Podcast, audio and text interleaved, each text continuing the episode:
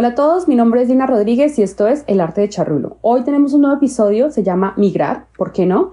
Y para responder esa pregunta hay que entender muchos contextos, digamos el, el contexto como persona, el contexto familiar, el contexto laboral muchas veces también impacta. Y quiero hablar de ese tema hoy porque he tenido la oportunidad, de, digamos, por temas laborales, de migrar, bueno, laborales y al final también un tema personal, de migrar a cuatro países diferentes. Eh, y quiero compartir un poco desde la perspectiva general de qué es migrar y todo lo que implica. Luego en otros episodios más adelante la idea es poderles contar un poco más de los casos que, que tuve cuando migré a Australia, a Panamá, a Suiza y ahora en Estados Unidos, porque a pesar de que sea migrar, cada uno tiene un contexto muy diferente y cada uno tiene obviamente unas implicaciones, eh, temas como ya algunos que lo han vivido sabrán de amistades, cultura, idioma, entonces la idea del día de hoy es hablar un poco qué significa esto, desde mi perspectiva, obviamente, eh, y contarles un poco qué significa esto, ¿no? O sea, como emocionalmente tiene una carga también bastante grande y quiero em, tocar el tema empezando por decir que emigrar es para valientes. Muchas veces las personas dicen, bueno, no te vas del país, estás huyendo, eh, ya sea por obviamente temas políticos, familiares, personales, laborales, lo que sea. Digamos que hay muchas razones para hacerlo, pero tomar la decisión de salir de tu país y salir de tu zona de confort tiene, digamos, mucho mérito, creo yo, desde mi, punto de, desde mi punto de vista y desde lo que yo he podido también percibir con las personas que conozco, que he conocido a través de este proceso de emigrar. Y básicamente cuando hablamos de emigrar estamos hablando de cambiar, ¿no? De cambiar de un país a otro. Yo tuve, digamos, la primera vez que pude emigrar, o tuve la oportunidad de emigrar, lo hice estando en Colombia, que es de donde, del país que soy, migrar a, Australia, o sea, básicamente al otro lado del mundo.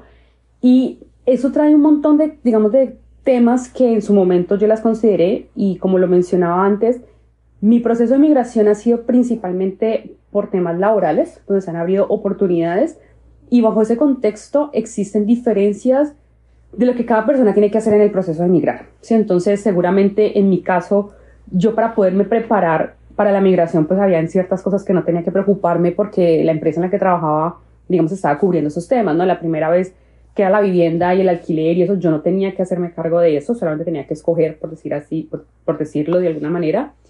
Pero cuando uno migra en otros contextos, obviamente eso se vuelven temas ya más relevantes para, para empezar a hacer. Entonces, yo digo que muchas personas a veces cuestionan a las personas que dejan el país, sin embargo, y como el título de este capítulo lo dice, ¿por qué no? Y a mí me he hecho muchas veces la pregunta, y diría que particularmente más familia que otra cosa, de por qué te vas, o sea, como qué te mueve o, o por qué te estás yendo, si tú tienes todo acá, tu familia está acá, tus amigos están acá.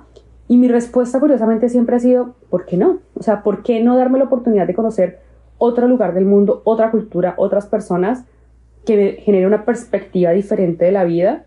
Eh, y ese por qué no, a veces digamos que no es una respuesta suficiente, ¿no? Y al final yo creo que no se trata de darle la respuesta a los demás, sino de tener claro las respuestas para nosotros mismos. ¿Por qué digo que es importante esa pregunta? Porque cuando uno tiene claro el por qué uno quiere hacer las cosas, y en mi caso em, personal era un tema de quiero conocer el mundo, quiero comerme el mundo. Cuando esa razón es tan fuerte internamente, obviamente cada persona lo, ha hecho, eh, el vivirlo se hace más sencillo, por así decirlo. Y no quiere decir que sea fácil, porque no es fácil. Las personas que han tenido la oportunidad de emigrar creo que van a coincidir en que es un proceso de muchos cambios, o sea, desde el momento en que uno empieza a prepararse para el irse, digamos, no sé, las personas que quieren ir a estudiar a otro país, aprender otro idioma, el hecho de, no sé, buscar colegios, universidades, eh, escuelas de idiomas, todo este tema desde la distancia es a veces complejo, obviamente ya hay mucha más tecnología y mucho más información que puede uno obtener estando desde donde, digamos, desde el país en el que esté. Pero todo eso a veces es demasiado para procesar y todo este proceso de empezar a hacerle el duelo a lo que vas a dejar, a veces yo creo que la primera vez que yo lo hice yo nunca me imaginé que, que como que nunca fuera a volver, ¿no? Y, y creo que ese proceso de, ok, hay que vender todo o hay que empacar todo o el todo nada, no sé cómo hayan sido otros procesos en sus casos, tal vez no dejaron, de hecho no se llevaron nada porque pensaron que iban a volver. En mi caso en particular, yo cuando hice mi primer proceso de migración, me llevé absolutamente todo de mi casa. Eh, era de hecho un proceso cuando fue a Australia, era un tema por un año, entonces en teoría yo volvía a, a mi país, sin embargo no volví y yo ya no tenía nada. Y, y, cuando ya me iba a regresar, que fue, bueno, va a ser otra parte de otra historia, ya yo regresé a Panamá, o sea, me fui a Panamá, que era otro país diferente al que yo estaba. Eh, pero todo este proceso que involucra el prepararse o el antes de, desde investigar lo que se quiere hacer, eh, buscar dónde se va a vivir. Yo digo que también una recomendación súper importante es pensar qué es lo que se hace en ese país donde van a ir. No sé, yo voy a Australia, entonces, ok, hablan inglés, de acuerdo, pero el inglés australiano es un poco diferente al inglés americano o al inglés británico. Entonces, hay un montón de slangs, hay un montón de palabras que personalmente me costó un montón entender inglés. Yo cuando me fui a Australia la primera vez, yo no era una dura hablando inglés, de hecho había estado en un curso intensivo para, digamos, hablar el inglés más fluidamente porque lo entendía, pero no lo podía hablar, o bueno, pues tenía miedo o pena de hablarlo. Em, y todo este proceso de prepararse, también entender como, bueno, ¿qué, cuál es la comida, cómo es la cultura, cómo, no sé, políticamente hablando, qué impacto también tiene en lo que uno va a vivir, es un país seguro, no es un país seguro.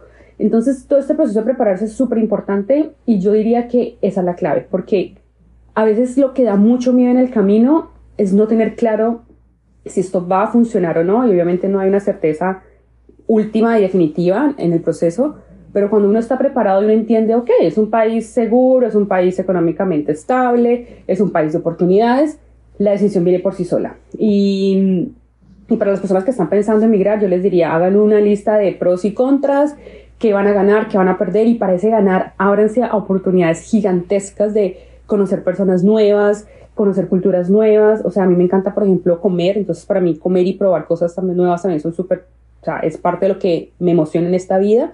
Em, y bueno, al final eso es parte como del proceso, ¿no? Ahora, pasando un poco ya más a lo que es el durante. Vivir en un nuevo país trae muchas implicaciones y depende, obviamente, como he dicho, del contexto en que lo estén haciendo.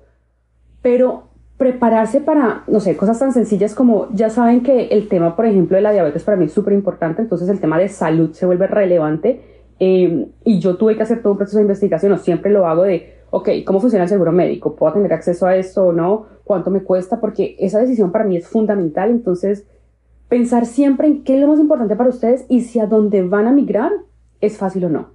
Y puede que no sea fácil, pero si es asequible y si es algo con lo que ustedes pueden vivir y les va a traer paz porque yo les puedo decir, de las migraciones más sencillas que tuve a nivel de salud fue Suiza. Sistema de salud perfecto, costoso, todo, sí, pero tenía todo. Panamá, un desastre, seguro médico súper terrible en el sentido de lo que yo necesitaba, obviamente, pero cada país, digamos, trae ese balance de entender qué es lo que a uno le importa y cómo aplica. Ahora, moviéndonos a otro tema, hacer amigos hacer amigos, inmigrar, no es como que uno salga a la esquina y ya es amigo de todo el mundo. Em, obviamente dependiendo culturalmente de donde estén, no sé, yo estaba en Panamá, obviamente la cultura latina es mucho más cercana, mucho más eh, acogedora, tú te puedes hacer amigo de alguien que te, está atendiendo o alguien ahí en la, en la fila.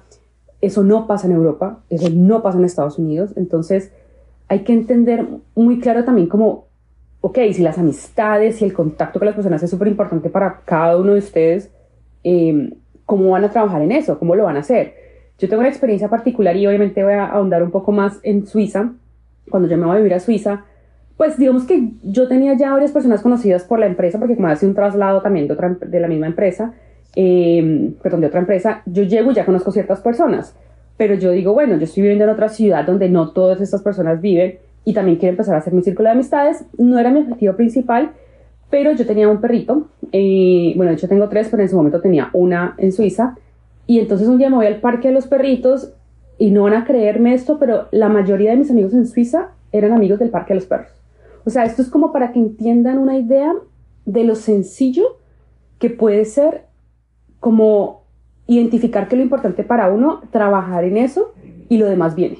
Viene y obviamente requiere esfuerzo porque en Suiza tú vas a hacer un plan y entonces tú dices, no, como en Colombia, por ejemplo, muchas veces es como, dale, nos vemos este viernes o salgamos hoy, nos vemos mañana. O sea, existe este tema de la informalidad y de ser casual para armar los planes.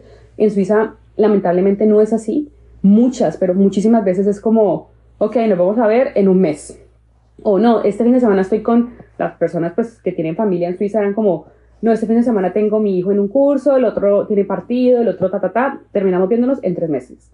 Entonces, es muy interesante y lo que les quiero compartir es, tiene una cantidad de retos muy puntuales migrar a nivel personal, es decir, yo como Lina tuve que vivir un proceso en todos estos años de encontrarme a mí misma, de disfrutar mi soledad, que digamos afortunadamente ya, ya lo, yo ya lo venía trabajando, pero esto lo que hace es que refuerza tu proceso de, de, de vivir tu, tu identidad y de disfrutarte tú misma, porque, ¿qué pasa? Afuera, en otro país, si estás solo, te vas a ir con tu pareja, lo que sea, es, es, uno mismo con uno mismo. O sea, si estás con tu pareja, si estás con tu familia, vas a vivir un cambio, digamos, individualmente muy fuerte.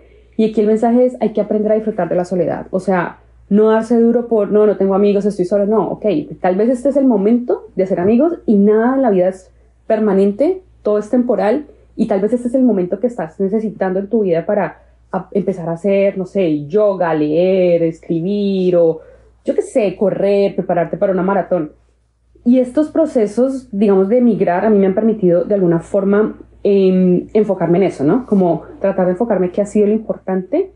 Casualmente ahora en Estados Unidos eh, estoy viviendo una etapa de mi vida en la que dije, ¿sabes qué? O sea, Lina, este es el momento tuyo de hacer tu podcast y esto es lo que estoy haciendo de manera como de proyecto personal, que lo quería hacer y este es mi momento. Sí, no tengo, digamos, otros espacios de amigos o amigas porque en ese momento de la vida no es el momento, o sea, tal vez no es tan sencillo tenerlo, pero estoy enfocándome entonces, ok, lo que sí puedo tener y lo que este proceso de migrar me ha permitido.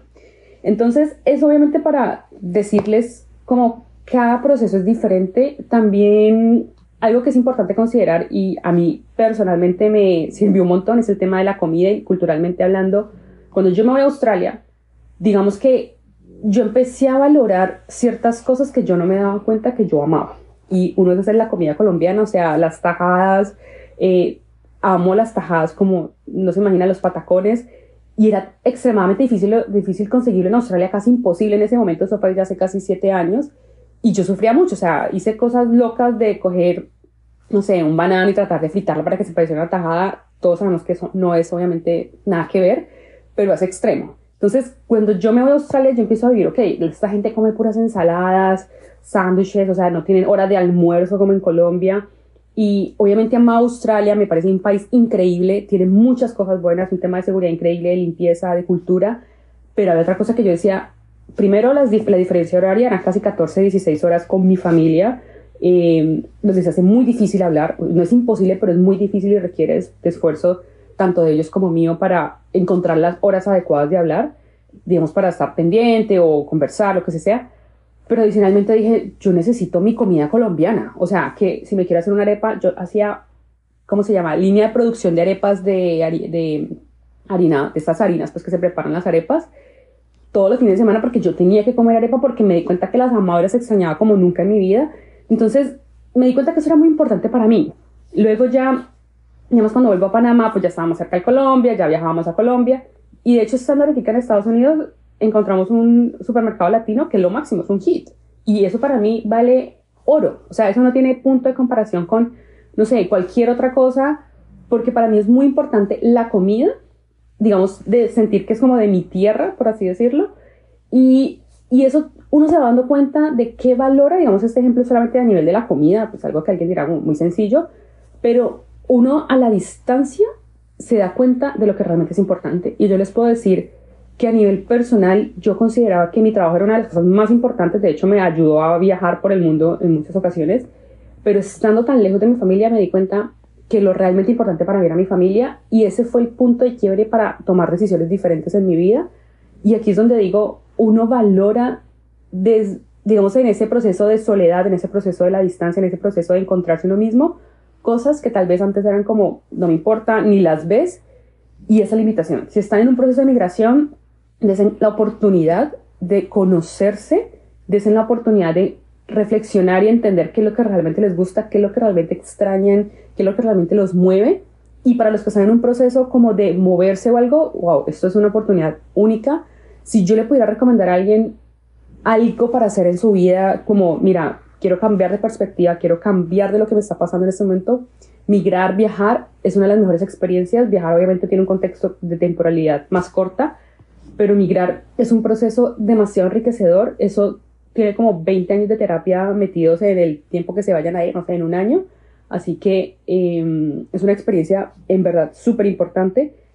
Se vuelve todo un poco más intenso, más intenso en el sentido de, así como uno valora más las cosas, también se da cuenta que las amistades que construye y las relaciones que tiene son demasiado valederas. Y hoy en día yo tengo amistades, no en todos los países obviamente, pero tengo amistades importantes de mi vida em, con las que sigo hablando aún, así no me vea, pero son relaciones que te o sea, son personas que te conocieron en momentos importantes, que te ayudaron a crecer y a conocerte y que por qué no pueden seguir siendo amigos y si mañana, no sé, vuelvo a Panamá o mañana vuelvo a Suiza, seguramente ahí estas personas para contar con ellas o en Australia, bueno, donde se sea. Así que eh, son personas con las que sé que puedo contar, son personas que me conocen de alguna forma y que creamos un lazo, entonces todo se vuelve más intenso, todo se vuelve más intenso y, y por eso les decía que es una oportunidad importante, es también un proceso de madurar aceleradamente, si lo puedo decir desde esa perspectiva, eh, donde todo se multiplica, pero es demasiado enriquecedor. No les voy a decir que todo es color de rosa y maravilla porque tuve momentos muy duros. Eh, digamos, mi primera vez viviendo en Australia fue la, digamos que fue la primera vez que me fui o que vivía sola, por ende tenía que cocinar todo yo, lavar todo yo, o sea, era yo independiente, ¿no?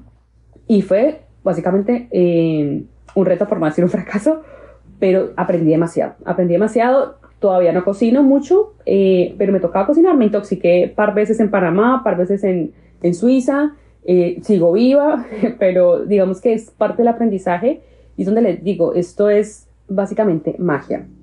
Bueno, al final creo que un poco les contaba el antes, el durante, que es este proceso de vivirlo, pero el después es, miren, yo estoy en este momento viviendo en Estados Unidos por temas eh, personales, es diferente el contexto. A mí me preguntan a veces a dónde te irías, o sea, a dónde me regresaría, a Suiza, Panamá, a, no sé, Australia, a Colombia, no sé. O sea, esto depende de lo que está viviendo cada persona en su momento. Cada país trae consigo cosas diferentes. Em, a mí Australia me encanta, por ejemplo, pero Australia queda extremadamente lejos. Eh, tiene una restricción de perritos en este momento que pues no me podría llevar mis perros y pues yo con mis perros no me voy. Eh, Suiza es un país increíble, amo, pero laboralmente hablando, en términos de oportunidades, hay unas limitaciones importantes de idioma eh, en Suiza. Eh, bueno, Panamá queda cerca de Colombia, pero pues digamos que en ese momento no me matan. Entonces, cada, cada país en el que estaba me da una perspectiva diferente y creo que al final siempre es como, bueno, ¿qué sigue? ¿Sabes? O sea, aquí obviamente no me voy a ir mañana de Estados Unidos, todavía nos queda un rato, eh, pero siempre creo que estamos después de eso pensando mucho como que sigue, ¿no? Que sigue de conocer, que sigue de ver, que sigue de aprender. Y la invitación para todos es, de verdad, disfruten el momento de emigrar si lo están haciendo ahora. Esto es súper enriquecedor. Eh, y si lo quieren hacer y lo están planeando, no esperen más. O sea, la vida es ahora. Y para los que no lo han pensado ni siquiera y ni siquiera entienden por qué las personas hacemos esto, créanme que esto es demasiado enriquecedor para no hacerlo, pero también es respetable porque eh, cada persona vive un contexto diferente de vida, ¿no? Entonces hay personas que dicen, sabes que yo estoy perfectamente cómoda en Colombia, en Cali, en mi ciudad, donde sea, y, y eso es también, eso también es la vida, ¿no? Solo la invitación es para los que los están pensando, háganlo, no lo dejen para mañana. Y bueno, esta era un poco la reflexión del proceso de emigrar. Como les digo, la idea es hablar en los próximos capítulos un poco más de cada uno de los países en los que he estado, contarles un poco de anécdotas. Eh, síganos en las redes sociales, El Arte de Charrulo, y los espero en un próximo episodio. Chao, chao.